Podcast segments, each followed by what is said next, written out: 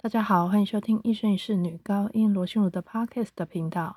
今天来介绍小宋的歌曲。小宋呢是一八五五年出生于法国的作曲家。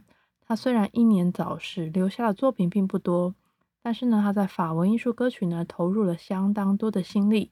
在短短的二十年当中呢，创作了大约四十首左右的作品。那因为他对音乐呢有一定的坚持，所以他的作品数量并不多。在众多的法国艺术歌曲当中呢，他的作品也许不像其他作曲家这么有名，但是呢，他自己本身的音乐呢有一种特殊的风格。今天要介绍的呢是他一首非常好听的歌曲，叫做《蜂鸟》（Le Colibri）。让我们来听一下。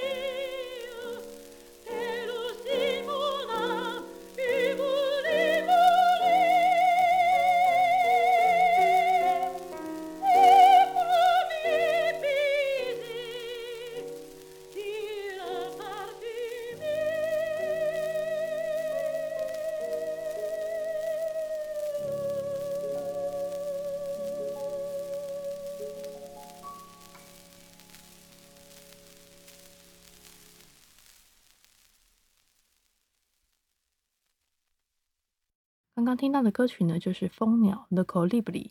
这首歌曲呢，是收录在小宋的第二号作品当中的最后一首。那第二号作品呢，总共有七首歌曲。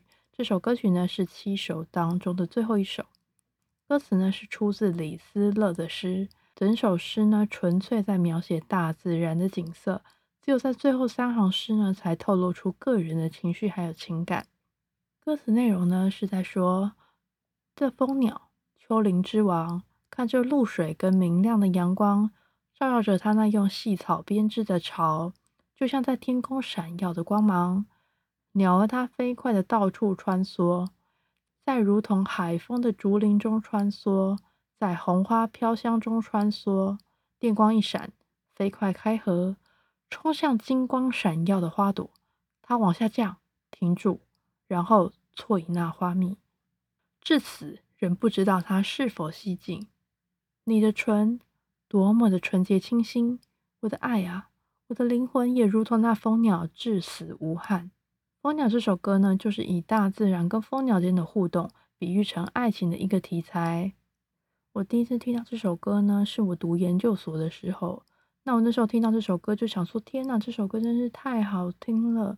怎么好像不是很红啊？应该更多人知道这首歌曲。所以今天就把这首歌介绍给大家。希望大家喜欢今天的节目，我们下次见，拜拜。